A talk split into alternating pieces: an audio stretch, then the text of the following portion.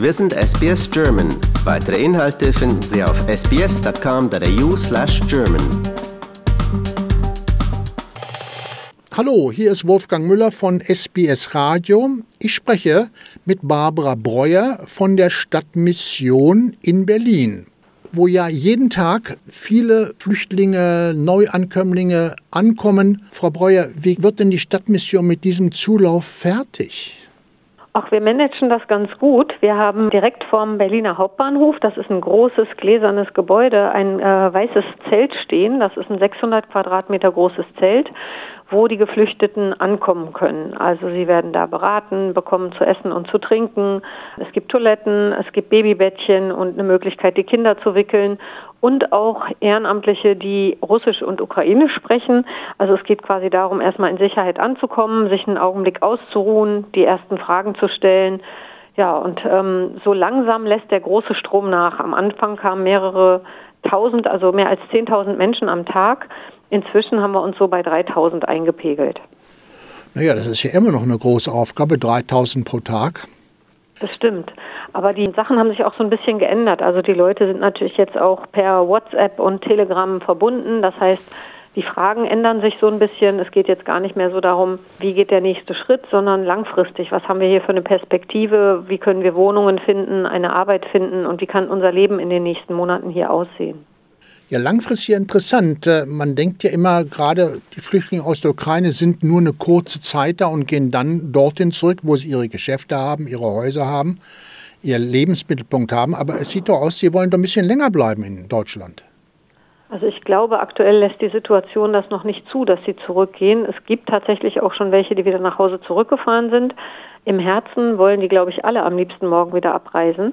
Aber ähm, aufgrund der schwierigen Sicherheitslage und der Unberechenbarkeit der russischen Truppen entscheiden sich die meisten doch lieber noch ein bisschen hier zu bleiben. Ja, und dann geht es natürlich darum, wo finden die Kinder einen Schulplatz, wie können die Kinder in den Kindergarten gehen.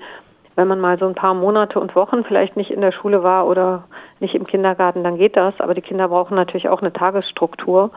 Und da sind die Eltern jetzt alle dabei, das äh, für die Kinder hinzubekommen und für sich selber natürlich auch. Also viele machen Deutschkurse, suchen Jobs und gucken, wie sie sich hier möglichst einbringen können. Ich habe mal eine Statistik gelesen, dass in Deutschland inzwischen mehr als 100.000 ukrainische Kinder zur Schule gehen. Erstaunliche Zahl. Ja, das hat in der Tat ganz gut geklappt und auch viel besser als 2015, als in Syrien der Krieg begann. Wir haben, glaube ich, aus dieser Zeit viel gelernt dass Integration eben nicht funktioniert, indem man Leute in ähm, Flüchtlingsunterkünften oder in Turnhallen wohnen lässt und äh, hofft, dass alles irgendwann passiert, sondern indem man wirklich strukturiert an der Integration arbeitet, also Schulplätze bereitstellt, Kindergartenplätze, äh, es ihnen erleichtert, Sozialleistungen zu bekommen und eben Teil dieser Gesellschaft zu werden, möglichst schnell. Und wenn es auch nur so ein Gaststatus ist, also die Leute, die jetzt kommen, dürfen für drei Jahre hier in Deutschland arbeiten, leben, ohne dass sie irgendwelche bürokratischen Hürden haben. Nach drei Jahren wird dann wahrscheinlich geprüft, wie die Situation im Land ist, aus dem sie kommen, und dann ja, muss neu entschieden werden. Aber die Leute, die ukrainische Pässe haben und ukrainischstämmig sind, denen wird das aktuell hier relativ leicht gemacht, erstmal hier zu bleiben und in Sicherheit zu sein. Das ist aber ja auch ein Dilemma, dass sich da für die Eltern abspielt. Denn wenn so ein Kind erstmal eine Weile in der Schule ist und hat Freunde gefunden und spricht vielleicht auch die deutsche Sprache und ist vielleicht auch erfolgreich, es dann da wieder rauszureißen und nach Hause mitzunehmen, ist ja auch für alle Beteiligten ein Problem. Ich denke ja, also so weit sind wir natürlich noch nicht, aber sicherlich werden sich da auch viele Dramen abspielen, ähm, vor allem weil natürlich die Rückkehr nach Hause auch eine gewisse Unsicherheit birgt. Ne? Also ist dieser Frieden, den es dann ja geben wird, ähm, ist der von Dauer? Ähm, droht neue Gefahr? Wie sehen die Orte aus, aus denen die Leute kommen? Ich habe mich mit einem 16-jährigen Mädchen unterhalten, die kommt aus Mariupol und habe gefragt, wie es ihr denn so geht. Und sie guckte mich nur an und sagt, wie soll es mir gehen? Die Stadt, aus der ich komme, existiert nicht mehr. Meine Freunde sind in der ganzen Welt verteilt und mein Leben wird nie wieder so wie vorher. So geht's mir. Und wenn man das von einem 16-jährigen Menschen hört, dann denkt man natürlich, ja, das wünscht man keinem deprimierend, sowas zu hören, deprimierend. Auf der anderen Seite vielleicht noch mal auch ein paar positive Dinge. Die ukrainischen Geflüchteten, die hier ankommen, haben zum Beispiel bei der Berliner Stadtmission die Möglichkeit, unter dem Dach des Café Ukraine. Das ist ein Begegnungsort, den wir geschaffen haben. Das ist quasi ein Name für verschiedene internationale Cafés hier in der Stadt, sich einzubringen. Und da haben wir gleich am Alexanderplatz im Zentrum Ostberlins eine ähm, sehr erfolgreiche Kooperation. Da gibt es drei, vier geflüchtete Frauen, die jeden Donnerstag das Café Ukraine betreiben. Da wird gekocht, da wird gesungen, es wird Musik gemacht, es gibt Workshops für Kinder. Äh, es ist ein ganz toller Ort des Austauschs, der Vernetzung und ja, es geht darum, den Leuten auch ein Stück weit eine Heimat zu geben und ihnen die Möglichkeit zu geben, an dem, was wir hier machen, teilzuhaben. Also wir stellen die Räume, geben Geld für das Essen und die Kulturangebote und die Frauen selbst organisieren aber, was sie wollen und was ihnen gut tut. Sie sind ja nun eine Frau, die sich mit diesen Dingen auskennt. Wenn Sie zurückblicken, Sie erwähnten gerade die Syrer von 2015. Wenn Sie da zurückblicken, hat die Integration da in irgendeiner Form geklappt oder sind das immer noch so Menschen, die am Rande stehen? Also ich glaube, es kommt sehr darauf an. Also die Leute, die gut ausgebildet waren oder sind, äh, die englische Sprachkenntnisse haben oder relativ gut und schnell Deutsch gelernt haben, die damals jung waren, als sie hergekommen sind, da habe ich ein paar ganz tolle Beispiele vor Augen, wo Integration super geklappt hat. Also beispielsweise ein junger Mann, der selber geflüchtet ist und bei unserem Begleitprogramm angedockt ist. Das ist ein so eine Art Nachbarschaftszentrum für geflüchtete Menschen. Der ist inzwischen dort selbst fester Mitarbeiter, studiert soziale Arbeit, spricht prima Deutsch und kann natürlich Geflüchteten, die dort ankommen, auch super weiterhelfen. Er kann sich in deren Lage versetzen und ist jetzt auch äh, ein ganz wertvoller Multiplikator es gibt natürlich auch Menschen, die vielleicht schon älteren Jahrgangs waren, die hier angekommen sind, die Deutsch nicht mehr gelernt haben und die sich vielleicht immer noch so ein bisschen am Rande der Gesellschaft fühlen. Also ich glaube, es gibt ganz unterschiedliche Geschichten, auch abhängig von den Menschen selbst.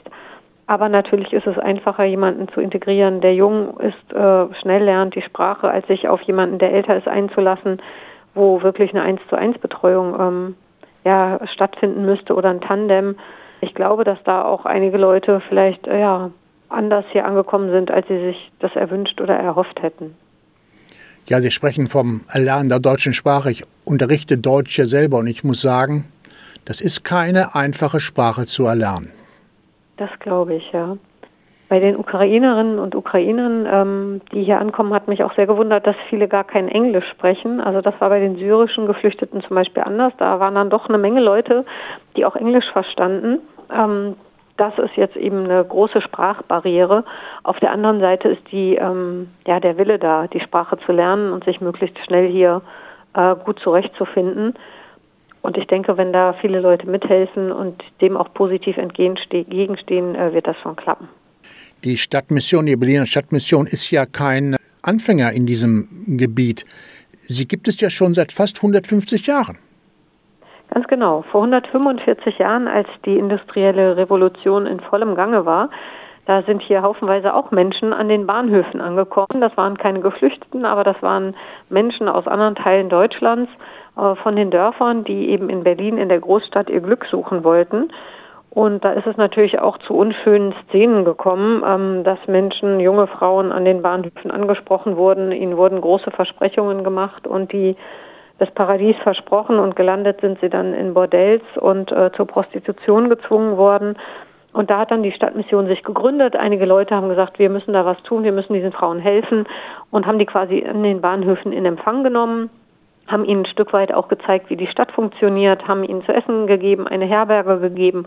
Und als sie sich dann sicher fühlten hier auf dem Terrain, ähm, sind sie dann wieder ihrer Wege gegangen oder eben auch viele Menschen, die hier im fünften Hinterhof zehn Leute in einem Zimmer wohnten, wo die Eltern sich nicht um die Kinder kümmern konnten, weil sie eben sehr, sehr viel arbeiten mussten und zusehen mussten, dass sie alles am Laufen halten. Da ist die Stadtmission auch hingegangen, hat äh, geholfen beim Homeschooling, ähm, hat Nachhilfeunterricht gegeben und hat die Schrippenkirche angeboten.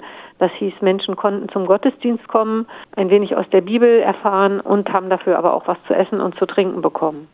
Wenn Sie vom Gottesdienst sprechen, dann ist es ja richtig, dass die Stadtmission der evangelischen Kirche nahesteht. Ist das so? Ganz genau. Also wir sind ein evangelischer Verein. Wir werden zwar nicht gefördert oder gesponsert durch die Kirche, aber wir gehören dazu und ja, bekennen uns zu christlichen Werten. Und das ist auch das Schöne bei der Berliner Stadtmission. Es ist ein sehr großer Verein mit mehr als 1000 festangestellten Mitarbeitenden und mit mehr als 1800 ehrenamtlichen Helferinnen und Helfern.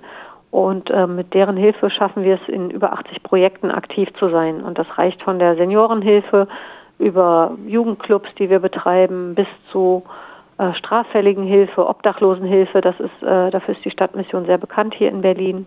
Wir haben den Kältebus, der rumfährt und Menschen im Winter vor dem Erfrieren rettet. Also es sind sehr, sehr spannende und vielfältige Projekte, wo wir ja mit vielen engagierten Menschen ähm, helfen können. Und wie finanziert sich denn die Stadtmission?